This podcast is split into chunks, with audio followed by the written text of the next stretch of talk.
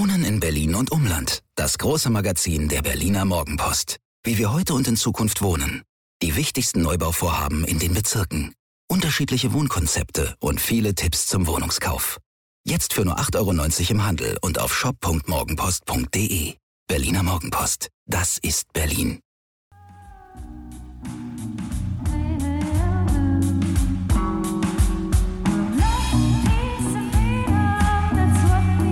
Wir.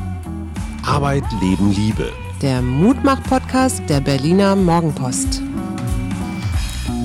Hallo und herzlich willkommen zu einer neuen Woche in einem nächsten Lockdown. Wir machen was ganz Ungewöhnliches heute. Wir haben tatsächlich den Merkel-Auftritt bei Anne Will abgewartet um euch, ich sag mal, so richtig frisch in die nächste Woche, ja, schmetterlingsgleich zu bewegen. Wie fandst du es, Schatz? Ich fand unsere Kanzlerin sehr ruhig, sehr reflektiert und äh, Frau Will ein bisschen ja fordernd immer mal wieder, aber auch eigentlich relativ handsam. Wenn ich das mal als Journalist sagen darf, du stehst ja vor so einem Interview, vor so einer Grundsatzentscheidung. Ne? Mhm. Führst du eher so ein, ich sag mal, so ein Erklärinterview mhm. oder führst du so richtig hart, so britisch-amerikanisch oder so, so ein Verhörinterview? Und was würdest du sagen, was war das für ein Interview? Das Problem ist, bei der Merkel funktioniert dieses Verhörding nicht. Die ist so erfahren, mhm. ähm, die lässt sich da nicht aufs Glatteis führen. Und dann wird sie eher mucksch. Mhm. Und du kriegst sie eher zu Aussagen, wenn du sie so ein bisschen, ich sag mal, einwickelst und verplauderst. Aber was fandst du jetzt ihre, ich weiß nicht, äh, wo fandst du, dass sie sich da verplaudert hat oder so? Ich fand sie eigentlich relativ also sie hat, Sachlich wie immer. Ja, ja, völlig klar. Aber wir reden jetzt immer von diesem Müs bei Merkels mhm. Kommunikation. Mhm. Ne? Der Verplaudern ist natürlich der, volle, völlig, ist natürlich der völlig falsche Begriff im Zusammenhang mit Angela Merkel. Aber ich fand, dass sie am Anfang zwei sehr klare Punkte gemacht hat. Mhm. Nämlich, liebe Wirtschaft, wenn ihr keinen Bock habt, eure Mitarbeitenden zu testen, so wie ja. das in Schulen und überall auch, in Geschäften und so Pflicht ist, dann gibt es auf die Pfoten. Mhm. Und liebe Ministerpräsident, wenn ihr nicht langsam zur, zur Raison kommt, Söder ist da jetzt tatsächlich Vorbild. Laschet ist halt wieder ein bisschen so der Lockerungsmensch. Dann werden wir hier mal ein bisschen ähm, derber zur Sache gehen. Sie ja, hat ja immer gesagt, das Infektionsschutzgesetz ändern. Das kann sie natürlich als Bundeskanzlerin über den Bundestag, wo es eine Mehrheit gibt, wenn die SPD mitgeht. Ja. Und dann muss es aber in den Bundesrat, weil es natürlich ein zustimmungspflichtiges Gesetz ist. Und irgendwo hast du diese 16 Ministerpräsidentinnen immer an der Backe. Mhm. Auf der anderen Seite die Parallelen zu Oktober, November letzten Herbst sind natürlich dramatisch, ne? ja. wo auch alle gesagt haben, scheiße, eigentlich hätten wir zwei Wochen vorher. Mhm. Und die entscheidende Frage ist, die Zahlen gehen immer höher und es ist jetzt ein totales Powerplay. Welcher Ministerpräsident hat wie lange welche Widerstandskraft? Und diese Notbremse ist ja relativ klar definiert. Wenn über 100 ist, dann ist Feierabend. Ja, aber würdest du sagen, oder ich, ich, ich denke ja immer, es ist ein Föderalismusproblem, in dem Falle jetzt nur auf das Infektionsschutzgesetz äh, bezogen, weil ich glaube, es wäre ja viel schlauer, man hat da klare, eine klare Linie, was nein, ja. Nein, es ist Deutschland. Deutschland hat diesen Föderalismus. Ja, ich weiß, aber ich würde, könnte man nicht in diesem Infektionsschutzgesetz nachrüsten, auch einfach, weil wir ja, das wird ja nicht unsere letzte Pandemie sein. Cherie, das Infektionsschutzgesetz muss auch von den Ministerpräsidenten mehrheitlich beschlossen werden. Okay. Und die CDU hat keine Mehrheit im Bundesrat. Guck okay. mal, ne? Also es sind, es sind nicht so rasend viele Länder ja, CDU ich frage mich nur immer, es macht irgendwie für mich gerade keinen Sinn, wenn man, es gibt ja diesen Spruch, mehrere Köche verderben den Brei. Und genau so einen Eindruck habe ich gerade. Aber Entschuldigung, das ist Deutschland. Es gibt hier kein Durchregieren. Es gibt hier keine Diktatur. Das ist ja der große Nein, Quatsch. es geht mir auch nicht um eine Diktatur. Ich, es geht mir nur darum, dass man, wenn man so eine Krise hat wie jetzt gerade, die mhm. ja die ganze Bevölkerung betrifft und nicht nur Einzelne, dann ein Instrument in der Hand zu haben, das relativ schnell funktioniert und die richtigen Schrauben stellt, damit wir gar nicht erst in. Dafür haben wir ja dieses Infektionsschutzgesetz. Das ist ja die Krücke, um so viele Grundrechte zum Beispiel auszuhebeln. Ja, also darf man ja eigentlich gar nicht. Das ist eine der ganz wenigen Lücken überhaupt auch im Grundgesetz, dass du bei so einer Ausnahmesituation über so ein Infektionsschutzgesetz solche weitreichenden Maßnahmen ergreifen kannst. Aber Föderalismus geht nur mit Bundespräsidenten. Das, was du willst, schnelles, konsistentes Handeln, ja, wenn du alle 16 auf einer Seite hast, dann funktioniert das. Und was jetzt passiert, ist ganz einfach ein Nervenspiel. Mhm. Wir wissen, dass die Zahlen steigen. Mhm. Wir wissen, dass bald alle Bundesländer über 100 sind und die Notbremse greift. Wie viele Ministerpräsidenten haben noch die, ich sag's mal auf Deutsch, die Eier, mhm. sich Berlin zu widersetzen? 80 Prozent der Menschen wollen eine Verschärfung. Mhm. Also das ist jetzt eine Morgenpost-Umfrage. Es gibt ein paar andere, die sind dann irgendwo bei 70 Prozent oder so. Du hast ja die überwältigende Mehrheit der Deutschen, hat die Kanzlerin ja auf ihrer Seite. Ja. So, und wenn jetzt Michael Müller sagt, ja komm, wir wollen hier ein bisschen shoppen und testen, hier in Berlin, das geht nicht gut. Ja, oder Herr Laschet. Ja, äh, der wird dieses Spiel verlieren. Und du hast völlig recht, hat Merkel ja auch gesagt. Wir hätten eine Woche, zehn Tage, 14 Tage vorher reagieren müssen. Mhm. Nur diesen schwarzen Peter lasse ich mir als Kanzlerin nicht zuschieben, nee. sondern den holt sich jetzt ein Ministerpräsident ja. ab. Und du kannst dieses Spiel nicht gewinnen als Ministerpräsident. Mhm. Und wenn der Laschet Kanzler werden will, im Moment fehlt einem ein bisschen die Fantasie, aber dann äh, wird er relativ bald beibiegen. Ja, muss er, so. Und ansonsten glaubst du, Deutschland ist jetzt wieder beruhigt und ver also die, die, die Merkel hat ja eins gesagt, was ich ganz interessant fand. Hören wir doch mal rein. Trotzdem verstehe ich, dass Vertrauen verloren gegangen ist. Alleine, dass wir im Herbst zu spät entschieden haben, ist natürlich etwas, was uns auch Zeit gekostet hat. Das habe ich ja auch gesagt. Und, und wir können das Vertrauen jetzt nur wiederherstellen, indem wir möglichst konsistent und gemeinsam handeln. Bund und Länder gemeinsam. Ich sage es nochmal, nichts kann in dieser Republik beschlossen werden, bei dem nicht Bund und Länder in einer oder anderen Form gemeinsam handeln. Ja, wie meinst du, glaubst du, dass sie, dass sie Vertrauen jetzt mit diesem Auftritt zurückgewonnen hat? Nein, das glaube ich nicht. Hat sie Zorn vergrößert? Bei mir nicht. Also Leute, die sowieso schon anti-Merkel sind, ja, die hat sie eh jetzt klar. auch nicht wieder abgeholt. Also ich bin ja genauso müde wie auch ein ganzer Teil in diesem Land. Also ich bin da, glaube ich, relativ neutral gerade. Was ich ja auch schon eine ganze Weile sage, oh Gott, die Kanzlerin bestätigt mich, dieses Instrument der Ministerpräsidentenrunde, dass mhm. du da 16 Kräfte hast, die sehr, sehr unterschiedliche Interessen haben. Manche sind in Wahlkämpfen, manche wollen Kanzlerkandidat werden und, und, und.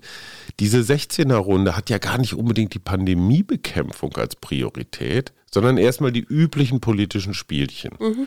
Und dass eine Kanzlerin mit so einem Kindergarten, mhm. der sich selber gar nicht so einig ist, mit so einer Gruppe zusammensitzt, hat sie ja selber gesagt, ist kein wirklich gut funktionierendes Instrument.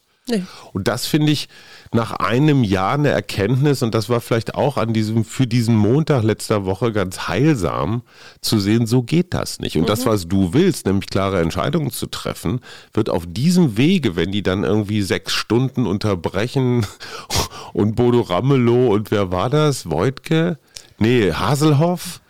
Haben sich irgendwie gegenseitig irgendwie Apps gezeigt und äh, Albernheiten da gemacht. Da gibt es ein ganz lustiges Interview mit dem Ramelow. Was macht man eigentlich in sechs Stunden, wenn das alles unterbrochen ist? Komm, lass uns Mut machen, das ist unsere Aufgabe, oder? Wir versuchen es auf jeden Fall. Mhm.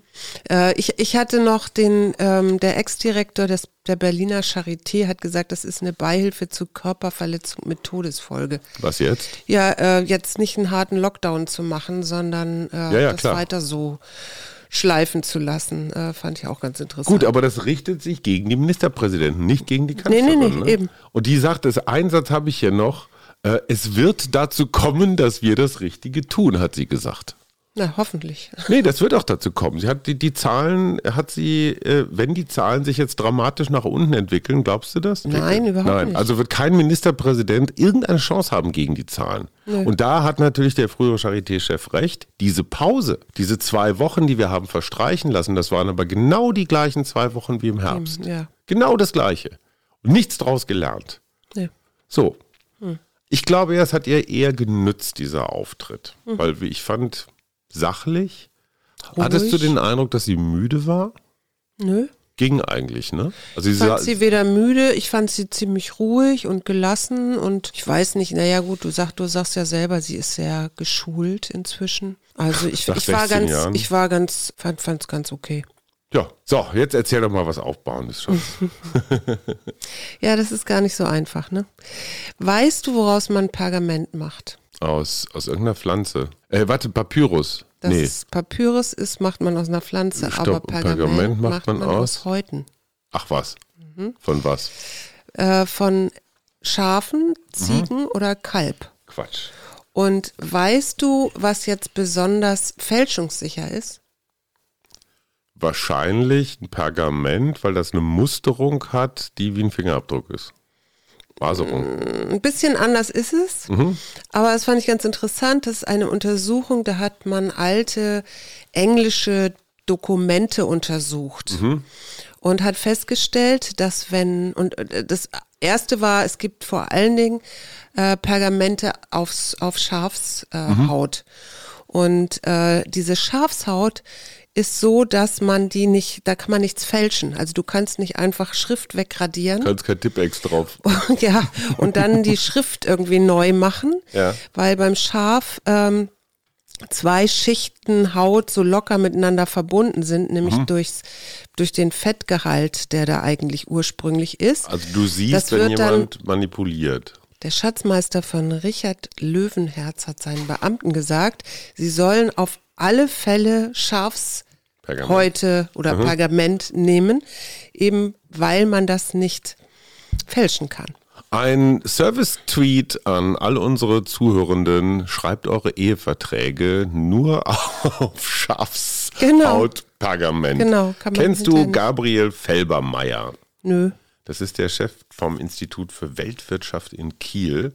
Und der hat was gesagt, was ich finde, das hat die Kanzlerin übrigens auch angesprochen, dass die Wirtschaftshilfen nicht immer die richtigen erreichen, was man schon an der Höhe der Provision hier und da sieht. Der sagt, wir retten die Falschen. Und es gibt einen wachsenden Unmut darüber, dass zum Beispiel Firmen wie Daimler oder Siemens oder hier die Monsanto-Käufer und Superkapitalvernichter Ja. von Bayer, Volkswagen, Continental, BMW, die haben hunderte von Millionen Staatsknete für Kurzarbeitergeld bekommen, weil Kurzarbeitergeld zahlt ja der Staat. Ne? Der, der Staat sorgt dafür, dass die Arbeitsplätze erhalten werden, die Menschen zumindest noch mal ein bisschen was zum Leben haben.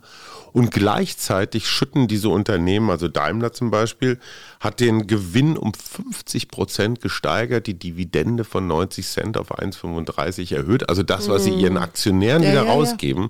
Das heißt, letztendlich wird Staatsgeld, also wenn man es jetzt mal ganz blöd sieht, so auf der anderen Seite wieder rausgefeuert an irgendwelche Fonds, Anleger und so weiter.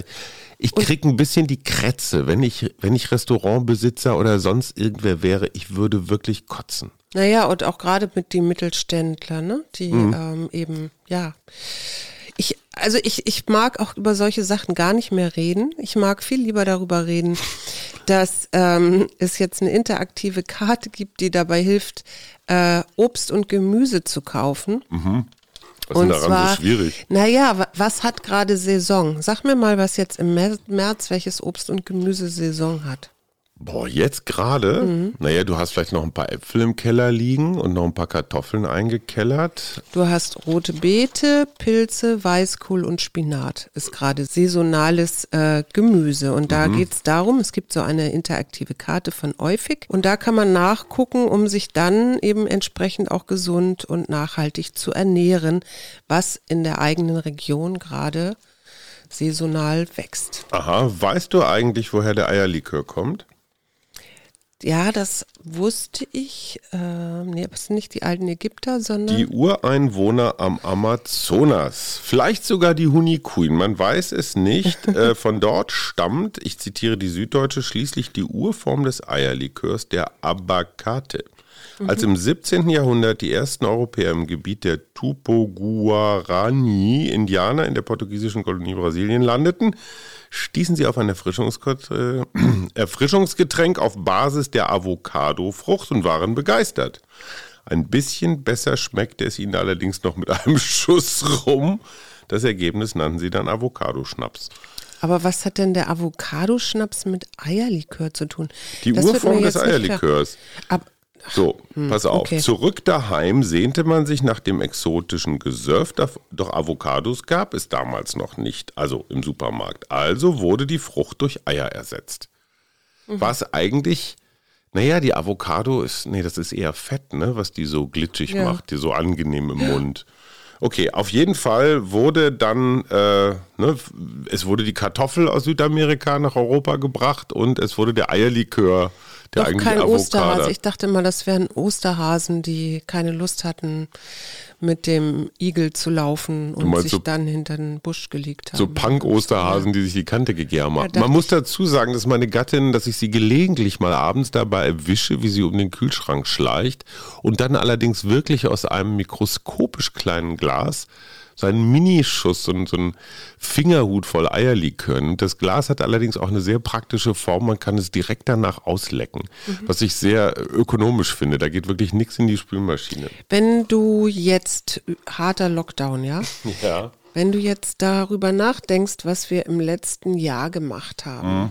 was hast du dann für Gedanken dazu? Eigentlich gar keine, weil ich glaube, am Ende verändert sich für uns nicht so rasend viel. Es sei denn, wir kriegen so eine super Ausgangssperre, dass man so, ich kenne das aus Bulgarien oder auch aus Spanien, was glaube ich auch, Frankreich auch, dass du wirklich nur noch so eine halbe Stunde vor die Tür darfst am Tag mit Hund. Das kann ich mir nicht vorstellen, wenn es jetzt Frühlingswetter gibt, der Osterspaziergang und so weiter. Die Leute müssen sich schon austoben dürfen. Ich glaube in Form von Spazierengehen, Joggen, Radfahren, irgendwie sowas. Also ich kann mir nicht vorstellen, alles das, was ich von der Kanzlerin gehört habe, waren Kontaktbeschränkungen. Das heißt also keine Familienfeiern zu? Ostern. Homeoffice eh klar. Und äh, aber, aber dass wir jetzt wirklich so, ich sag mal, eine ganze Ausgangssperre kriegen nachts, ja, okay, gibt's ja in Brandenburg, glaube ich, schon. Aber rund um die Uhr kann ich mir nicht vorstellen. Insofern, wir kommen vor die Tür, wir können Spaziergänge machen und auf unserer Laube ist so unfassbar viel zu tun. Also einfach so, boah, von Aufräumen. Jetzt ist, ist uns ein Wasserrohr geplatzt. Ich habe da schon die halbe Wand aufgestemmt. Und ähm, also zur Not machen wir einen auf Eremit und nehmen unsere ganzen Hamstervorräte und gehen dann in die Hütte und spielen, spielen Walden nach.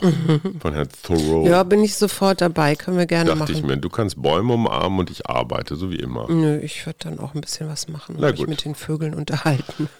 Sag mal, also Ostern, wir haben, ich bin so froh, dass wir unsere Weihnachts, unseren Weihnachtsurlaub Portugal nicht komplett auf Ostern verlegt haben. Ich muss mich mal ganz kurz bei der Firma EasyJet bedanken. Nein, das ist nicht gesponsert, aber die haben sehr unproblematisch die stornierten Tickets einfach in einen Gutschein umgewandelt, der ein Jahr lang hält.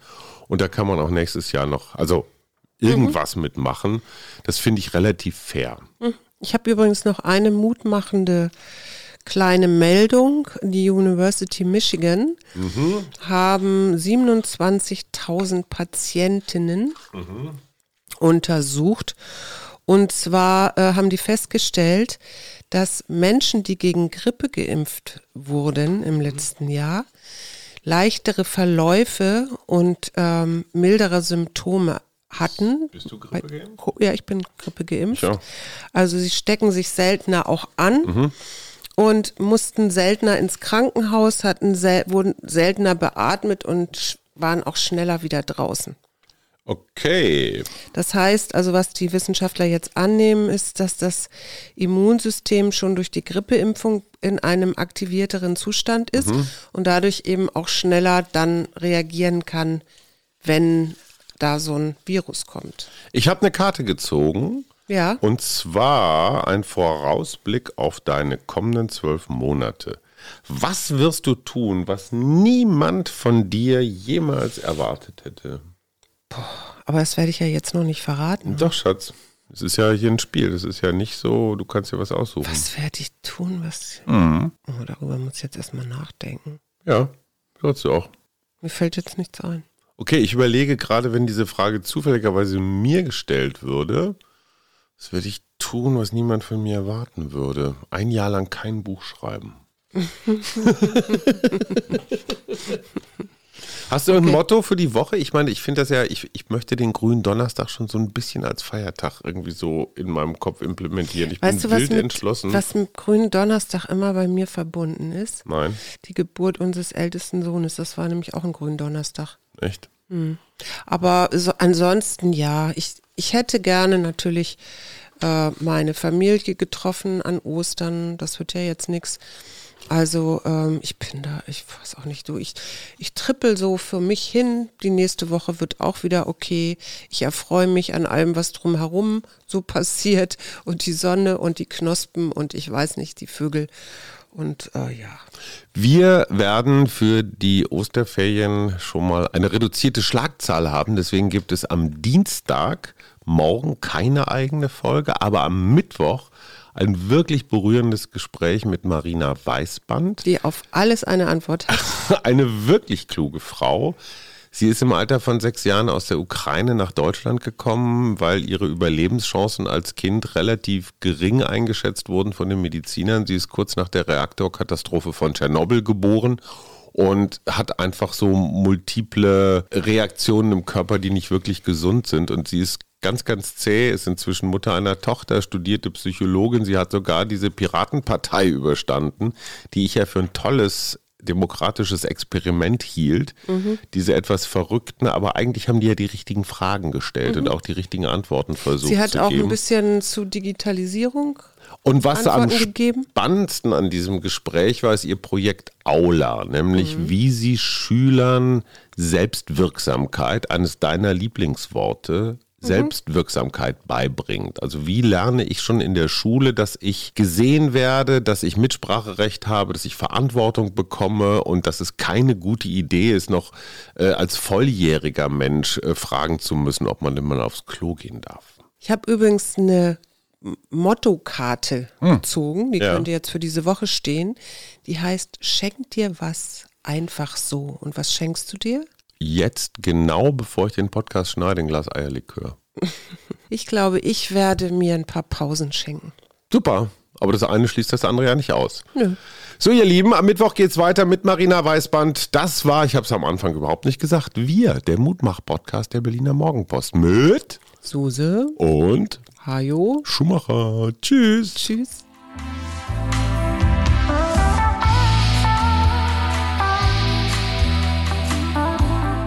Wir. Arbeit, Leben, Liebe. Der Mutmach-Podcast der Berliner Morgenpost.